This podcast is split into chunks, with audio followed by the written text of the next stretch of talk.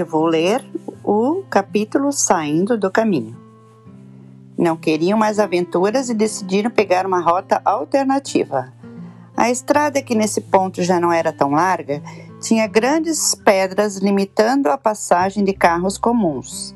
Logo à frente, mais uma surpresa. O caminho principal estava bloqueado e sendo vigiado por um cão que pode matar alguém mesmo a dezenas de metros de distância. A placa dizia: Cuidado com o cão. Ilustrado nela havia um revólver com um círculo em volta de seu cão uma peça de arma que define o momento do disparo. Por segurança, ali era melhor não entrar, parar nem estacionar. A única opção foi seguir o caminho da direita, pois o da esquerda estava protegido por alguém que goste de armas. Portão misterioso. A nova direção estava cada vez mais fechada. Menos de 500 metros se passaram até o próximo enigma. Um portão que, quando aberto o caminho, se fecha e quando fechado se pode passar. Aquele portão, de maneira curiosa, estava posicionado ao longo de uma cerca fixa, mas ainda assim a passagem estava livre. E agora? Posso passar? O portão estava trancado, a cerca intacta. Eles não repararam que a placa de proibido entrar estava caída ali perto e resolveram seguir o caminho. Trilha fechada. Não demorou para a floresta faminta subitamente engolir o caminho. Era preciso muita coragem, pois o chão ficou invisível. Não se podia ver onde seus pés iriam pisar. Pise com convicção, que não lhe faltará o chão. O mato passou a cobrir até a altura da canela. As folhas não eram tão cortantes, mas depois de uma centena de metros já estavam machucando a pele. Ao menos acima dos joelhos a visão da trilha era plena. A ardência causada pelos pequenos arranhões e a paisagem constante fizeram do momento uma angústia para que algo mudasse. Como se atendesse ao desejo dos dois, no meio do nada, uma estrada se abre, tentadora, limpa e aparentemente segura, mas guiava para o sentido contrário de onde eles queriam seguir. Com certeza era uma cilada, que iria levá-los a um abismo ou vale cheio de monstros. Só o louco seguiria aquela armadilha depois de tudo que viram. Campo magnético. Continuaram sem ver onde pisavam, com mato cortando as canelas, espinhos e todo tipo de vegetação hostil se somaram aquelas folhinhas cortantes, até que se depararam com as ruínas de uma base antiga. Ali a pequena bússola de Steve dançava sem sentido. Os dois não tinham como saber mas a ruína situava-se abaixo de um campo magnético gerado por mais de 230 mil volts. Qual seria a finalidade de uma base perfeitamente alinhada com o mag magnetismo vindo do céu? Talvez eles jamais descubram o motivo.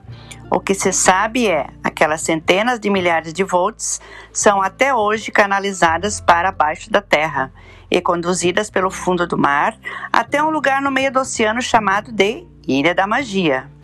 230 kW, algo perto do que procurava o Dr. Emmett Brown e o Marty Fly, para viajar através dos tempos em De Volta para o Futuro.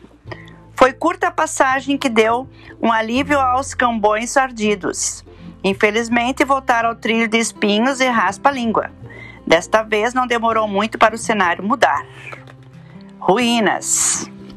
Eles não entenderam como uma simples trilha passava por dentro das ruínas de uma antiga pirâmide, ou seja, um castelo, com uma bela vista para o mar e as lindas montanhas, sugerindo que ali aconteciam rituais em adoração a deuses da água, da terra ou do ar. De tão grande por possuir formas geométricas bem definidas, e ser visto do espaço deve ter relação com os outros sinais. O mistério dessa vez é como tudo aquilo chegou ali sem estradas, agora não há mais volta.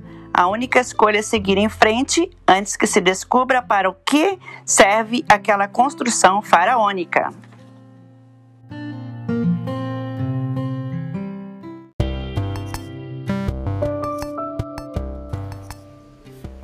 Queridos e amados alunos, como vocês estão? Durante essa semana iremos trabalhar no livro de português e mandarei mais três capítulos do livro Entre a Ilha e as Montanhas, do autor Michel Soares Santos, no podcast das turmas 41 e 42. Lembrando que no dia 25 de novembro, o autor irá fazer uma live para todos os alunos dos quartos e quintos anos, falando sobre o livro. O horário será de 10 às 11h45 da manhã. Beijos, boa semana. Capítulo 1 Pequeninos. Foi aí que a simples caminhada começou a revelar as estranhas histórias no início da grande aventura. Ao passarem entre as paredes de casca encolhidos, cerca de 5% de seus tamanhos naturais. Agora ficaram as conchas, uma tinha quase o próprio tamanho deles e o alto das pilhas virou um cume inacessível aos pequenos aventureiros. Mantiveram-se calmos e, quando aceitaram o que havia acontecido, buscaram a solução mais simples. Se isso encolhe, vamos passar de volta para desfazer. Voltaram pelo mesmo caminho, nada aconteceu. Tentaram voltar caminhando de costas, também não. Um de cada vez. Lembrar o que havia dito no momento e repetir, repetir as palavras de trás para frente. Não teve jeito. Ficou difícil manter a calma, pois voltar para casa e reencontrar a correção com esse tamanho seria apavorante. Não podemos passar por aquelas formigas assim. Eu pisei em algumas, disse Steve sem esconder o medo. Acho que estamos perto demais delas e perdendo tempo aqui parados. Devemos ir para mais longe. Mike rapidinho se arrependeu de ter pisado em algumas também. Concordo, vamos seguir e a procurar ajuda. Armadilhas. Time que está ganhando não se muda. Seguiram pela trilha fechada na direção desejada. A vegetação mudou um pouco. O ar estava mais úmido e o chão derrapante. A trilha já não era tão fechada, mas a vegetação no entorno ficou ainda mais amedrontada. Se viram cercados de gravatás, sirvas e cactos. Pelo mesmo, o carreiro estava aberto. A descida se intensificou, exigindo mais equilíbrio e cautela. Escorregões eram inevitáveis, ainda mais sem árvores firmes ou rochas para se apoiar. Cada vez mais íngreme, em certos pontos parecendo uma escadaria, com degraus irregulares. Eram pedras pequenas forrando o chão, arredondadas, pontiagudas e alongadas, todas com uma característica comum, cobertas de limo e escorregadias. Os gigantes e a formiga de asas. Ao chegarem na segurança da aconchegante casa, agiram como se estivessem saindo previamente. Foram direto arrumando as malas. Na manhã seguinte, partiram do vilarejo rumo às suas casas, deixando para trás as montanhas misteriosas. A única olhada para o alto, já no caminho de casa, Steve comentou ter a impressão de que gigantes subiam lentamente em fila indiana, pela cumieira norte rumo ao topo.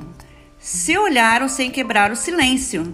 Seguiram a viagem cheios de histórias para contar e a dúvida se um dia voltariam para conhecer os responsáveis por todo aquele mistério. Dez dias depois, um grande incêndio ardeu nas belas montanhas da região. Aquela imponente que vestia nuvens como chapéu, desta vez usava um véu, um véu branco cobrindo sua face mais admirada. A única evolução observada era o avanço das chamas, cobrindo uma área cada vez maior. Os prováveis responsáveis pelo início do fogo, humanos irresponsáveis, fugiam desesperados em todas as direções, por trilhas ou até mesmo se embrenhando mata abaixo. Tentando se afastar da fumaça e do calor das chamas, dizem que alguns ficaram dias perdidos na mata, de tão desorientados. As bruxas assistiam de sua ilha distante, impressionadas com a magnitude da cena. Enquanto os covardes desciam, os gigantes continuaram sua escalaminhada, pisando e batendo com ramos de folhas verdes sobre a vegetação rasteira, tentando abafar o fogo que consumia seu quintal.